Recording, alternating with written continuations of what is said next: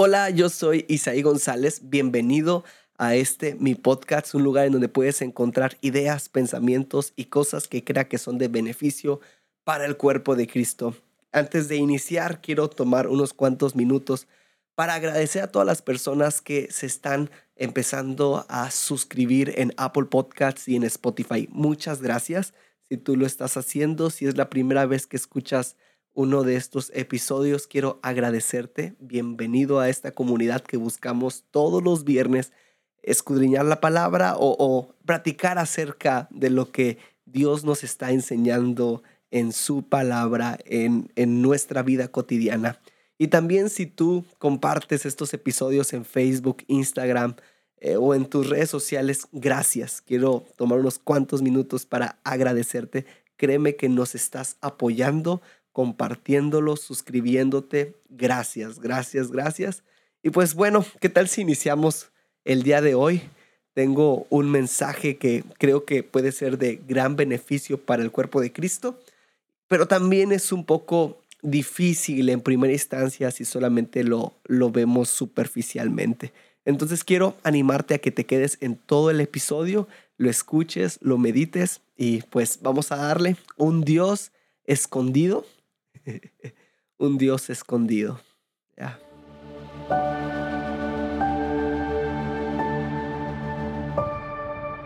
Hay personas que pudieron ver a Dios. Abraham es una de ellas. A los 99 años, Dios se le apareció, Jehová se le apareció y le dijo, eh, yo soy el Dios Todopoderoso, anda delante de mí y sé perfecto.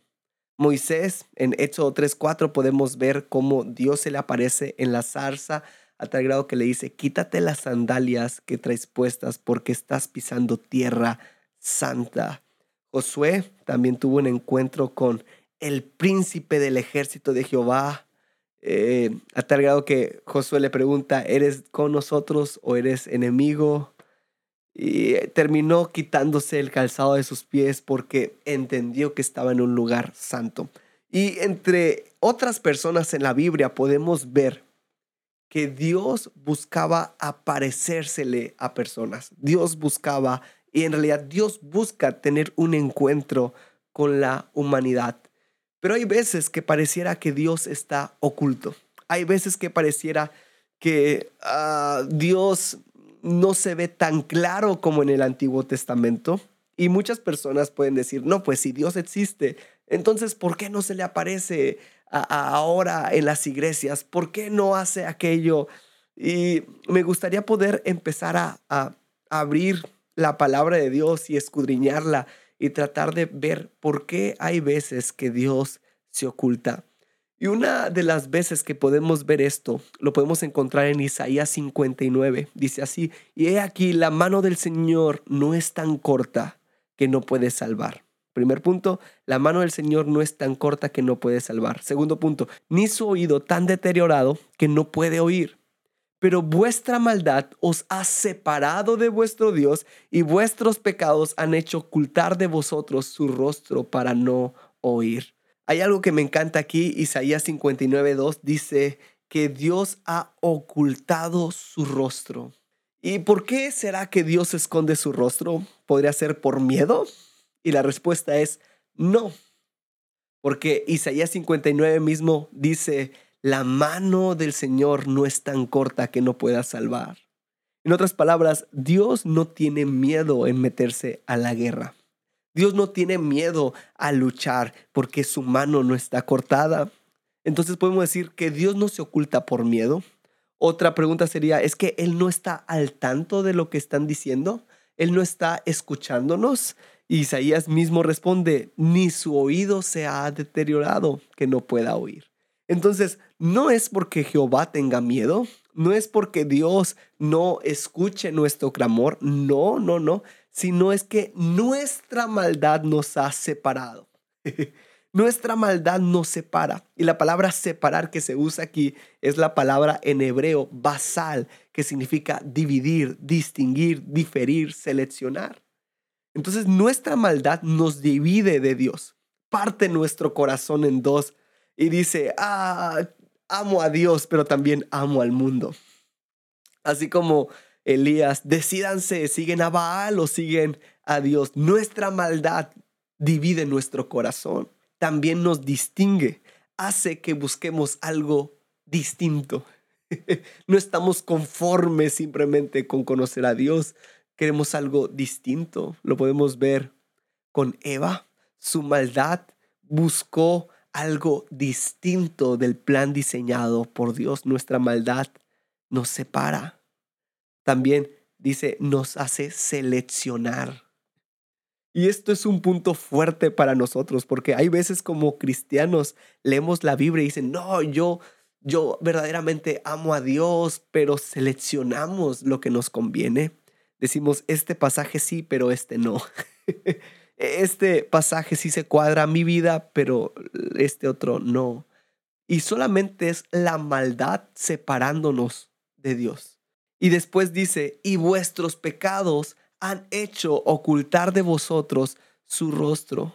Nuestro pecado da como consecuencia que Dios oculta su rostro. ¿Y qué es ocultar? La palabra ocultar viene del hebreo satar, que significa guardar, ocultar, reservar, estar en secreto. Y este es el proceso que veo.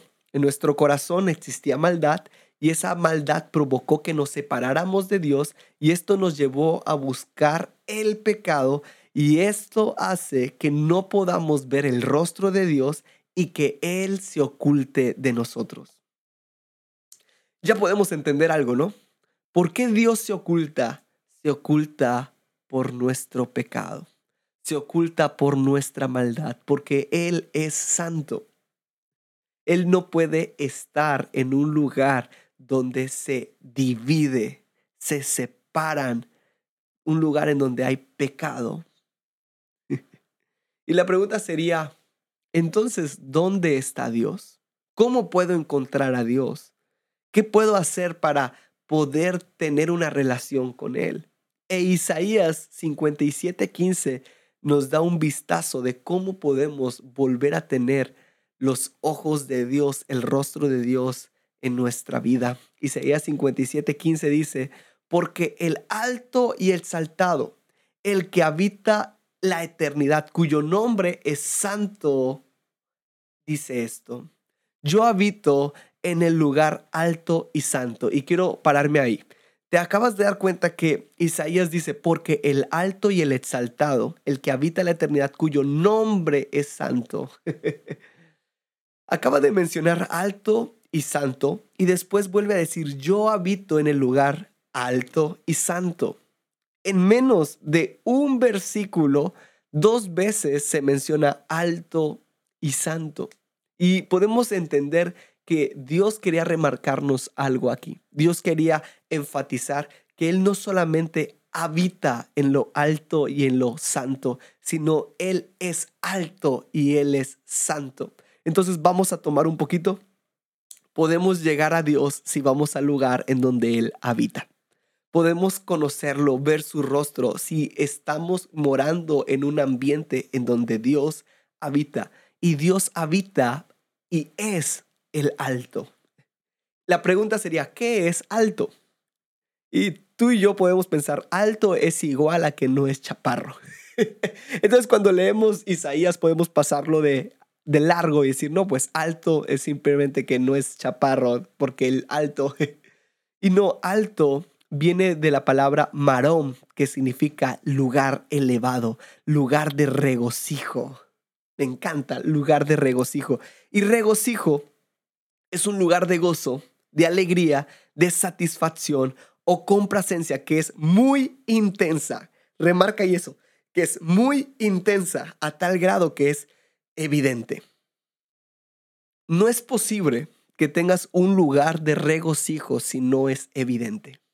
No es posible que estés en un lugar de alto si no estás gozoso o en alegría, en satisfacción con Dios. Porque Dios es gozo, Dios es alegría, Dios da satisfacción, Dios es evidente.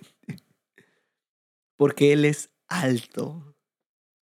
Alto no significa que, es, que no es chaparro, alto significa regocijo, Si tú quieres encontrar a Dios, tienes que empezar a habitar en los lugares en donde Dios habita. Empieza a habitar regocijándote en Dios. Empieza a habitar en la complacencia de Dios, en la satisfacción de Dios. Pon lugares de regocijo dedicados para Dios. Y después dice, yo habito en el lugar alto y en el lugar santo. Y la palabra santo significa apartado, consagrado. Dios no va a compartir su lugar con nadie. Ese lugar es un lugar de gozo, es un lugar de complacencia, pero es un lugar apartado, es un lugar consagrado, santificado solamente para Dios. Entonces, tú quieres ver el rostro de Dios, tienes que entender esto. Tú tienes que tener un lugar apartado solamente para Dios un lugar de regocijo, un lugar de alegría que solamente se trate de Dios y para Dios. Por eso es tan importante los lugares secretos con Dios, los lugares de intimidad, porque eso nos ayuda a revelar el rostro de Dios a nuestra vida. Pero también dice que Dios habita con los contrictos y humildes de espíritu. Entonces nos da dos puntos más para entender cómo podemos conocer el rostro de Dios. Él habita con los contrictos y la palabra contricto es la palabra daca, que significa los triturados, los hecho polvo, los quebrantados. Cuando tú y yo construimos algo, pero eso está deteriorado desde las bases. Lo único que queda es destruirlo, estirarlo hasta el polvo y volver a construir. Créeme, esa es nuestra vida. Aunque nosotros hemos tratado de construir bien, lo único que hemos hecho es deteriorar el diseño original, que ahora Dios tiene que venir, destruir todo y hacerlo de nuevo. Agarrar estos vasos frágiles y volverlos a construir. Por eso dice, yo habito con los contrictos, yo habito con los que desean iniciar de cero, yo habito con los que tienen nuevo comienzo. El cuarto punto que podemos ver aquí es que Él habita con los humildes de espíritu. Y la palabra humildes es la palabra chafal, que significa deprimido, abatido, pobre. y aquí tal vez es difícil decirlo, pero un pobre de espíritu, un humilde de espíritu, es aquel que entiende que no se sabe de todas, todas. Es el que sabe que necesita una obra divina. Y creo que es el problema más fuerte de la iglesia en este momento. Hay veces que creemos que ya conocemos a Dios que dejamos de buscarlo. Dejamos de tener momentos de intimidad. Dejamos de, de tratar de conocerlo, leer la Biblia, tener tiempos de adoración, ah, porque creemos que ya no la sabemos de todas, todas. Pero Dios habita con los humildes de espíritu, con los que entienden que son pobres en espíritu, pero Dios es rico. Nuestro Dios es rico. Entonces, si tú y yo podemos empezar a quitar nuestro yo el cómo Dios debe de hacer las cosas, estoy seguro que podremos ver más y más el rostro de Dios. Porque no se trata el cómo yo he visto que Dios ha obrado, sino se trata de seguir viendo cómo Dios obra. Por eso esos cuatro puntos son tan importantes. Tener lugares altos, lugares de regocijo, lugares de gozo, alegría, de satisfacción o complacencia, a tal grado que sea evidente que hay un cambio también tener lugares apartados, específicos para Dios, consagrados para Él. Y tener un corazón contrito de Dios, rompe todo. Destruyeme y vuélveme a construir. Quebrántame. Pero también soy pobre. Necesito de ti. Es un corazón humilde, un corazón deseoso de Dios. Y si hacemos esto, vamos a verlo. Vamos a ver cómo Dios empieza a dejar de ocultarse, o más bien nosotros empezamos a volver a verlo. Ya, Yo creo que Dios no se esconde de nosotros, se esconde por nosotros. Porque lo que el diablo utilizó, lo que el enemigo utilizó para nuestro mal, para desviarnos del camino, nuestra maldad, la utilizó para dividirnos, ahora Dios utiliza eso para mostrar su amor. Es como un padre que está jugando a las escondidas con su hijo y, su niño se le ven sus patitas en la, en, la cortina, eh, pero el padre aún así quiere jugar a las escondidas y le dice, ay, te voy a encontrar. El niño va corriendo para buscar al padre.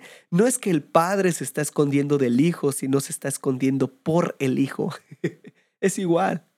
Dios no se esconde de nosotros, se esconde por nosotros para que nosotros podamos empezar a buscarlo en su habitar, podamos encontrarlo en su hogar, en el lugar en donde Él habita, en el lugar en el lugar humilde, en el santo, en lo alto.